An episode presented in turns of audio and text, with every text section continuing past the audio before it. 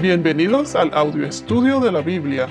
A continuación, la lectura de las Escrituras, una breve explicación y los versículos que se relacionan.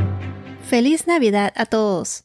Es tradición celebrar el 25 de diciembre, la Navidad, para conmemorar el nacimiento de nuestro Señor Jesucristo, de nuestro Salvador, para celebrar su primera venida. Celebramos la Navidad porque, como dijo el ángel, el nacimiento de Jesucristo es buenas noticias. Las buenas noticias están destinadas a ser celebradas. De hecho, el ángel dijo que la noticia del nacimiento de Jesús causaría gran alegría y sería para toda la gente, o sea que es para la gente de todo el mundo.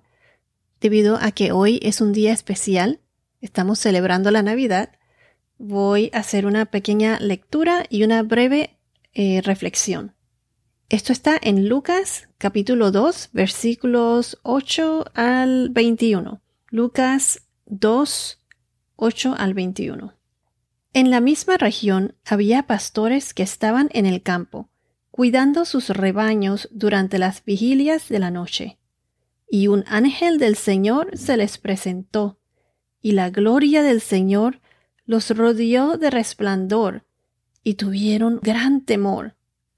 Pero el ángel les dijo, No teman, porque les traigo buenas nuevas de gran gozo, que serán para todo el pueblo, porque les ha nacido hoy en la ciudad de David un Salvador, que es Cristo el Señor.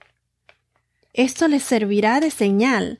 Hallarán a un niño envuelto en pañales y acostado en un pesebre. Voy a añadir una cosa aquí donde dice envuelto en pañales. En inglés se dice wrapped in swaddling clothes. Envuelto tiene raíz en una palabra griega que se pronuncia sparganao o algo por el estilo. No sé si lo estoy pronunciando bien. Sparganao. Pero significa atar o envolver con tiras. Y quiero agregar que esto no es, no son pañales como los que son hoy en día.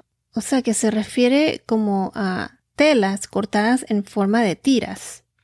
Primero que nada, estos pastores que estaban en el campo no eran pastores regulares, o sea, eran pastores de élite, o sea, cuidaban a los corderos del templo. Y estos corderos eran los corderos especiales, porque eran criados para el sacrificio del templo.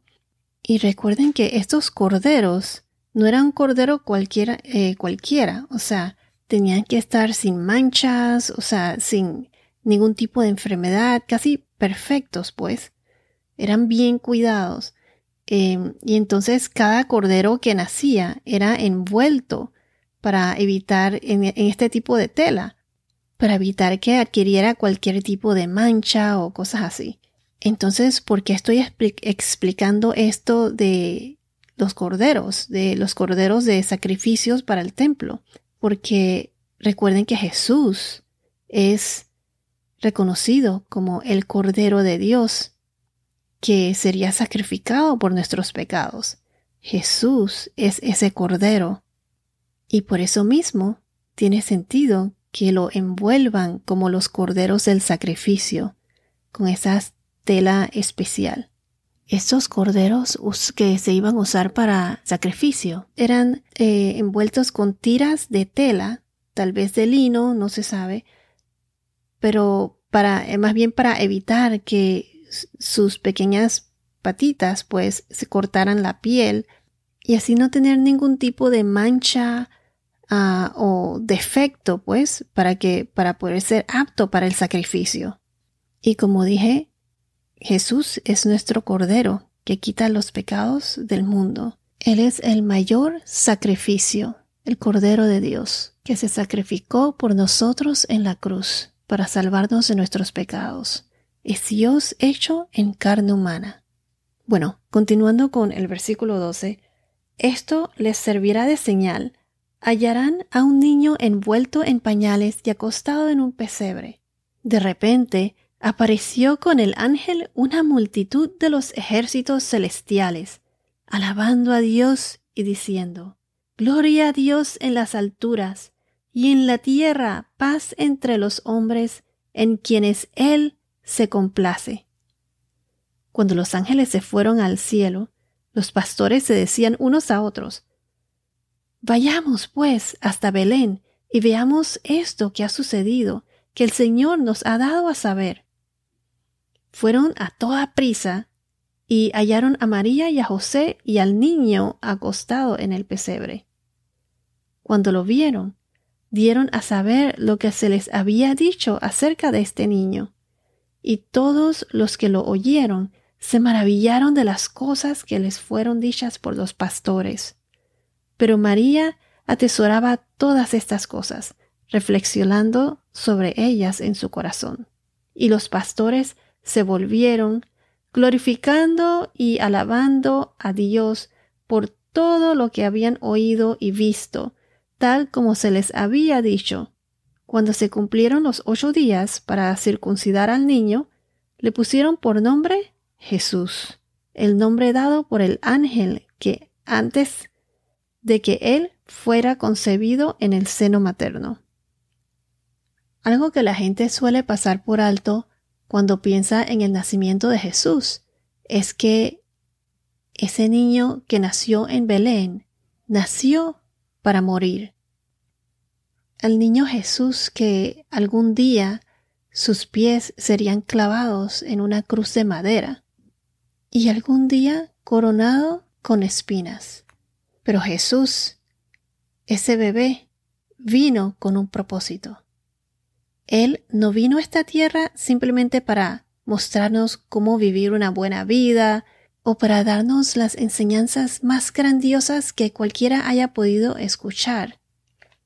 Él no vino simplemente solo para realizar milagros y mostrarnos eh, la verdad acerca de la vida. Jesucristo hizo eso y más.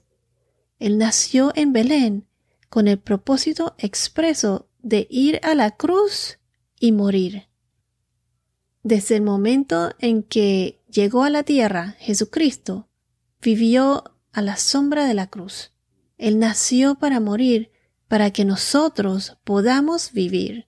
Voy a repetirlo. Él nació para morir, para que nosotros podamos vivir.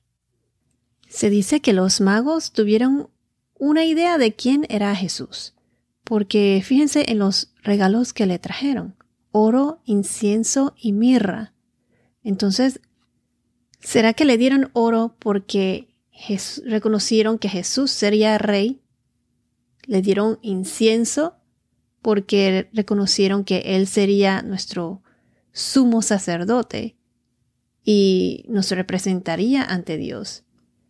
El incienso es lo que usaba el sumo sacerdote cuando entraba al templo para representar al pueblo.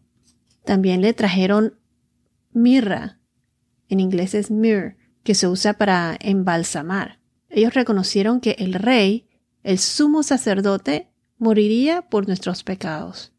Y Jesús nos daría el regalo supremo, que como dice en la segunda carta a los Corintios, capítulo 9, versículo 15, nos dice así, gracias a Dios por su don inefable. O sea, un don indescriptible, un regalo indescriptible un regalo demasiado maravilloso para expresarlos con palabras. ¿Alguna vez has recibido un regalo indescriptible?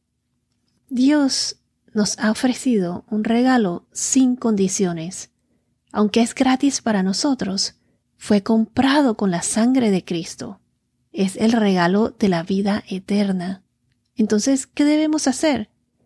Necesitamos extender la mano y tomar el regalo, recibirlo, disfrutarlo y usarlo.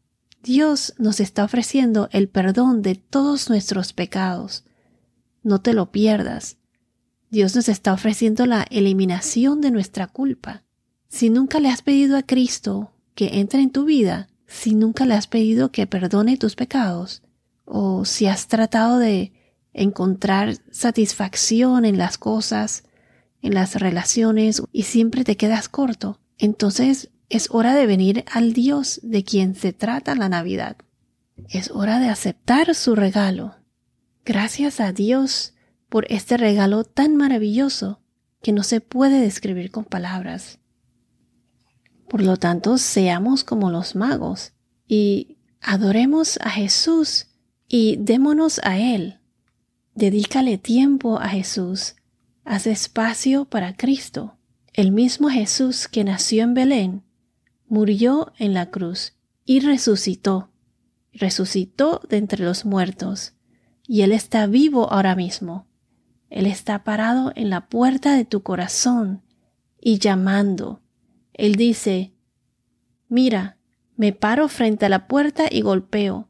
Si escuchas mi voz y abres la puerta, entraré y compartiremos una comida juntos como amigos. Esto está en Apocalipsis capítulo 3 versículo 20. Jesús está llamando a la puerta de tu vida. ¿Vas a abrir esa puerta? ¿Vas a dejarlo entrar y hacerle un lugar en tu vida? ¿Qué regalo le vas a dar a Dios este año? O sea, ¿qué le damos a Dios? ¿Qué quiere Dios de nosotros? Lo que Dios quiere somos nosotros. Es ese regalo que podemos darle a Dios al celebrar el nacimiento del Señor Jesucristo. Podemos entregarle a nosotros mismos. Como dice en Romanos capítulo 12 versículos 1 y 2, se los voy a leer. Por tanto, hermanos, les ruego por las misericordias de Dios que presenten sus cuerpos como sacrificio vivo y santo, aceptable a Dios, que es el culto racional de ustedes, o sea, que es la verdadera manera de adorarlo. Como quien dice, así que esto es lo que quiero que hagas con la ayuda de Dios. Toma tu vida cotidiana y ordinaria, como dormir, comer, ir a trabajar y caminar por la vida, y colócala ante Dios como ofrenda. Aceptar lo que Dios hace por ti es lo mejor que puedes hacer por Él. Lleva tu vida a Dios. Trae tu tiempo a Dios y tu futuro a Dios. Si no lo has hecho, ábrele la puerta a Jesús. Deja a Dios entrar en tu vida. Y si ya lo has hecho, pues comparte este mensaje y este podcast con aquel que no conozca de Jesús. Bueno, esto es todo por ahora. Que tengas un día muy bendecido y hasta la próxima.